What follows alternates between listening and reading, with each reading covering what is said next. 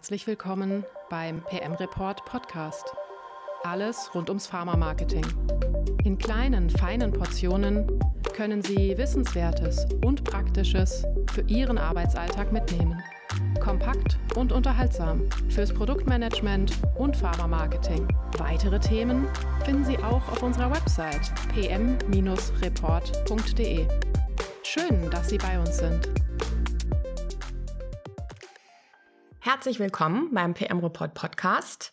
Nach unserer Einstiegsfolge zum Omnichannel Marketing wollen wir das Thema nun ein bisschen weiter aufdröseln.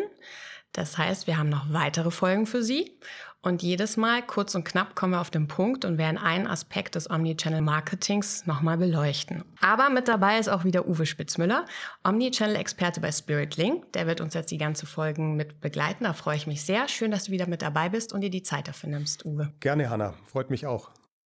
So, in der ersten Folge haben wir ganz, ganz viel gequatscht und eigentlich so allgemein erstmal das Omnichannel-Marketing beleuchtet. Aber heute wollen wir mal so richtig in die Tiefe gehen. Was ist das Ziel des Ganzen? Ja, also das wichtigste Ziel, was Omnichannel-Marketing leisten kann, das ist eigentlich die mentale Verfügbarkeit des beworbenen Produkts bei den Fokuszielgruppen im Moment der Therapieentscheidung durch wirksame Kommunikation zu erhöhen und damit letzten Endes Verschreibungen zu steigern. Oh, das ist echt mein Lieblingsbegriff, Uwe. Da hast du mich gleich wieder bekommen. Mentale Verfügbarkeit. Ja, oh Gott, ja. das hast du letztes Mal schon gesagt, da bin ich fast abgebrochen. Deswegen, bitte erklär es mir nochmal genau. Ich habe es mir nicht gemerkt. du, total gern. Ähm, ja, in dem Satz, da steckt super viel drin. Und wenn man das vereinfacht sagen möchte, dann gilt da, je bekannter ein Produkt in einem bestimmten Kontext in der jeweiligen Zielgruppe ist, naja, desto höher ist dann auch die Wahrscheinlichkeit einer Verschreibung. Und dieser abstrakte Begriff, diese mentale Verfügbarkeit, naja, die kann man marketingtheoretisch eigentlich relativ gut in einem Funnel abbilden. Und das funktioniert beispielsweise mit vier Stufen. Also die oberste Stufe, die erste Stufe könnte man so bezeichnen, naja, die ist erreicht, wenn ein Produkt in einer Zielgruppe bekannt ist. Also jemand kann was mit dem Markennamen, mit dem Produktnamen anfangen. Und die zweite Stufe, die ist dann erreicht, wenn das Produkt bei der Zielgruppe im Kopf auf eine Art Shortlist ist, also für die Verschreibung mal generell in Frage kommt. Die nächste Stufe, die dann daraus resultiert, ist, dass das Produkt nicht nur auf der Shortlist ist, sondern tatsächlich auch der Favorit ist für eine Verschreibung. Und ja, die ultimative Stufe, was alle erreichen wollen, ist dann natürlich die Verschreibung selbst. Also, dass ein Arzt, eine Ärztin das Produkt dann tatsächlich auch verschreibt. Mhm. Ich muss ja zugeben, wir haben uns auch ein bisschen vorbereitet jetzt auf diese Folgen. Ich habe nämlich nachgeguckt, was Funnel ist und wer das nicht weiß, das heißt Trichter. Richtig? Das stimmt. Das ist ein, ein Grundprinzip im, im Marketing, dass man versucht, eigentlich Kunden durch verschiedene Trichterstufen, Funnelstufen bis ähm, zu der Kaufentscheidung, dem Kauf oder in unserem Fall dann der Verschreibung zu entwickeln. Und der Schlüssel, sagst du ja auch immer so, dass die wirksame Kommunikation. Ja, genau. Also letzten Endes geht es in der Marketingkommunikation ja immer darum, dass die Kommunikation, die wir tun, wirksam ist. Und Wirksamkeit wird dadurch erzielt, dass man eigentlich vor dem Start der Kommunikation selber erstmal die relevanten Hausaufgaben erledigen muss. Also ohne die geht es nicht. Und relevante Hausaufgaben, die man immer machen muss, ist einfach, manche können es vielleicht schon gar nicht mehr hören, aber es ist wirklich relevant. Dazu gehört einmal Businessziele tatsächlich klar zu definieren. Die müssen vorhanden sein, weil ich muss ja wissen, worauf ich hinarbeite.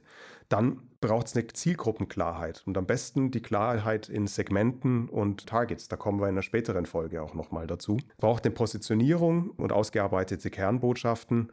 Ja, und letzten Endes dann auch Kommunikationsziele, die eben für die jeweiligen Zielgruppensegmente festgelegt werden. Und die gute Nachricht, Hanna, ist, dass es sich da eigentlich nicht um Rocket Science handelt. Also? Eine gute ja, Nachricht gibt es hier. Ja, natürlich. ganz viele gute Nachrichten, weil Omnichannel Marketing ist ja nichts anderes als Kommunikation. Mhm. Und Kommunikation basiert eigentlich immer auf denselben Grundfesten. Und dieses Grundlagen, Grundhandwerkszeug guter Kommunikation, die gilt eben auch dafür. So, und wenn wir uns dann die, das Thema Wirksamkeit nochmal näher anschauen, naja, dann kann ich die Wirksamkeit meiner Kommunikation zusätzlich halt noch dann steigern, wenn ich die vorhandenen eingesetzten Kanäle zu Customer Journeys, Kundenreisen mhm. verknüpfe. Mhm. Danke für die Übersetzung. Ja, und da auch ein gutes Storytelling ansetze. Also eine schöne Geschichte über verschiedene Kanalgrenzen hinweg erzähle. Das macht es attraktiv.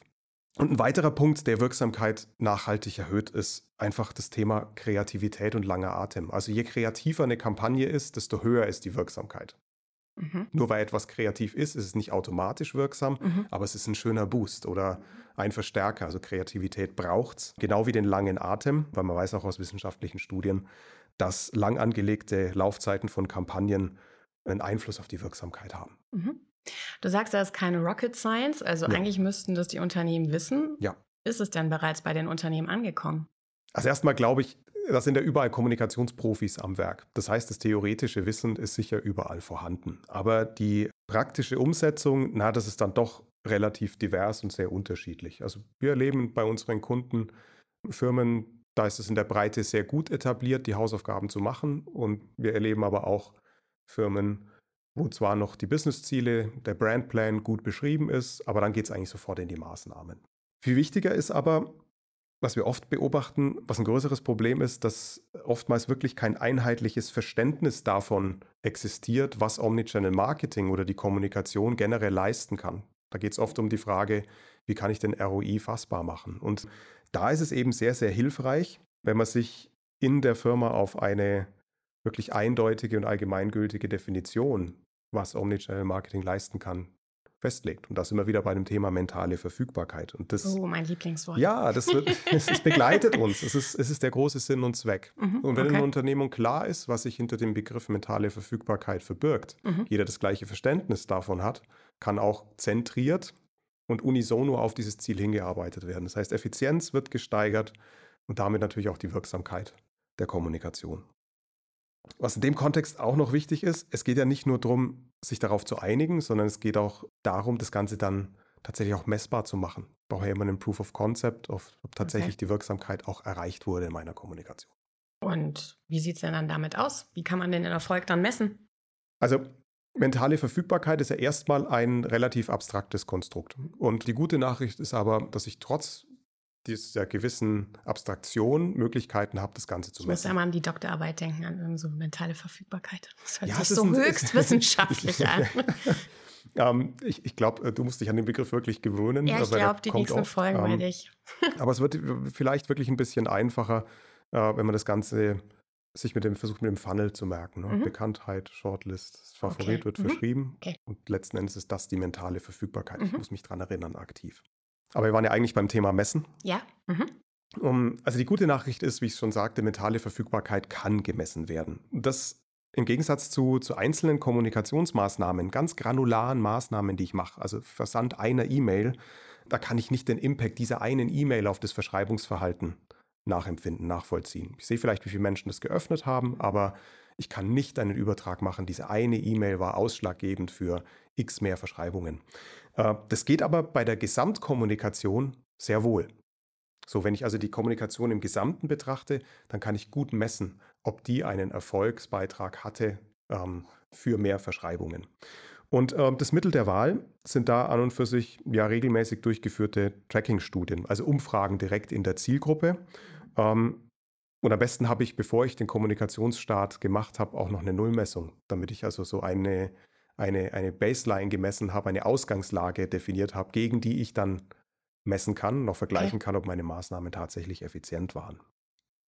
Um, ähm, um da vielleicht noch ein bisschen weiter ins Detail zu gehen, vorhin den Funnel auch schon äh, definiert. Ich kann natürlich den jederzeit, Trichter. den Trichter, genau, Hanna, ähm, ich kann jederzeit in dieser Tracking-Studie abfragen, bei wie vielen Menschen in meiner Zielgruppe das Produkt bekannt ist oder für eine Therapie in Frage kommt mhm. oder der Favorit ist oder tatsächlich verschrieben wird. Und wenn ich das zweimal im Jahr mache, bekomme ich einen sehr guten Eindruck, ob meine Kommunikation hilft, Kunden durch diesen Funnel zu Verschreibern zu entwickeln.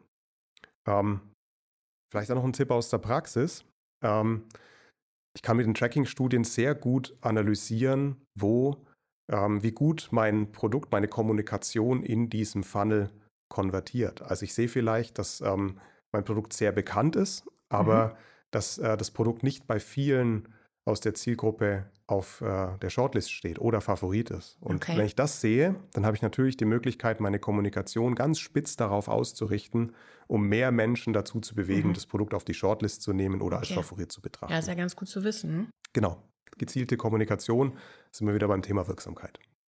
So, und wie schaut das dann mit den Kosten aus? Weil das ist ja ganz schön klein gedröselt, aufgedröselt. Das stelle ich mir sehr, ja, also aufwendig vor.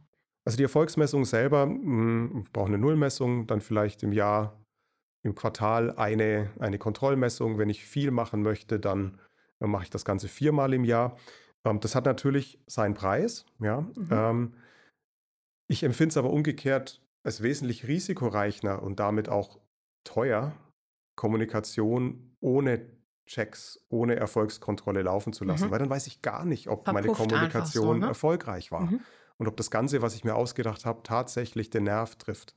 Das ist also viel Stimmt. teurer, ja, Mhm. ähm, wenn ich dann eine Kampagne nach der anderen fahre und stelle irgendwann fest, das ist nicht wirksam. Mhm. Also die Gefahr, ähm, die Gefahr, die man eingeht, wenn man die Wirksamkeit nicht misst, die wirkt sich aus meiner Sicht unmittelbar in Euros aus. Deswegen ist es ratsamer, ein Messkonstrukt zu finden, was Mhm. ich regelmäßig einstreue, um einfach auch stetig optimieren zu können. Das klingt eigentlich ziemlich logisch. Was bedeutet das denn konkret für die Brandmanagerinnen und Brandmanager? Ja, also für Brandmanagerinnen geht es erstmal darum, sicherzustellen, dass alle im Unternehmen, also Vertriebsinnen wie Vertriebsaußendienst und optimalerweise das, auch das Management, vergisst man da ja immer, ähm, sehr, sehr wichtig, den Management bei Ihnen, ähm, das gleiche Verständnis davon haben, was Omnichannel Marketing wirklich Mhm. leisten kann. So. Und da sind wir ähm, tatsächlich wieder bei deinem Lieblingsbegriff der mentalen Verfügbarkeit. Herrlich. Ja, also es geht darum, die mentale Verfügbarkeit des Produktes bei den Zielgruppen zum Zeitpunkt der Therapieentscheidung nachhaltig zu erhöhen. So, und dann habe ich als Brandmanagerin schon die Aufgabe sicherzustellen, dass alle Kommunikationsmaßnahmen, die ich ansetze, ja, ausnahmslos auf dieses Ziel einzahlen. Es geht also immer darum, die mentale Verfügbarkeit zu erhöhen. Bei allen.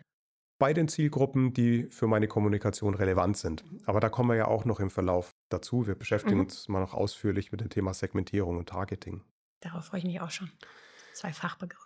Ja, das, das geht auch so weiter. Ähm, so, wenn ich das getan habe, also eine gleiche Vorstellung im Unternehmen hergestellt habe, ähm, dann habe ich die Möglichkeit als Brandmanager in diesen Funnel, über den wir vorhin gesprochen haben, Ja. Produkt ist bekannt, Mhm. ist ähm, auf der Shortlist, ist Favorit, wird verschrieben, gemeinsam mit dem Team zu definieren, weil der ist nicht in jedem Unternehmen gleich. Mhm. Habe ich diese Schritte aber definiert, festige ich wieder die gemeinsame Vorstellung und habe die Möglichkeit, Kommunikation eben gezielt auf diese Funnelstufen auch auszurichten. Naja, und ähm, schlussendlich geht es auch immer wieder darum, die berühmten Hausaufgaben zu erledigen. Also was wir eingangs auch besprochen haben, es ist ja keine Rocket Science. Ich, ich brauche aber die Grundlagen einer guten Kommunikation, also klare Businessziele, Segmentierung und Targeting, Positionierung muss da sein. Wir brauchen gute Kernbotschaften und dann auch die Spitzenkommunikationsziele. Ohne das geht es nicht. Mhm. So. Wenn ich das tue, dann bin ich eigentlich sehr gut aufgestellt. Okay, sehr gut. Und dazu gibt es dann unsere zweite Folge. Da geht es nämlich um die Bestandteile einer Omnichannel-Strategie, richtig? Genau. Das heißt, da erzählst du uns dann nochmal ganz genau, worum es da geht, was man da zu beachten hat. Ja. Deswegen danke, Uwe, für Gerne. diese Erklärung, dass du dabei gewesen bist. Und vielen Dank auch, dass Sie mitgehört haben und dabei gewesen sind. Und dann hören wir uns in der nächsten Folge wieder, Uwe. Danke, Hanna. Bis dann. Auf Wiedersehen. Tschüss. Und? Haben Sie heute etwas für sich mitgenommen? Das würde uns freuen. Wir hören uns in der nächsten Folge wieder. Im PM Report Podcast. Alles rund ums Pharma-Marketing.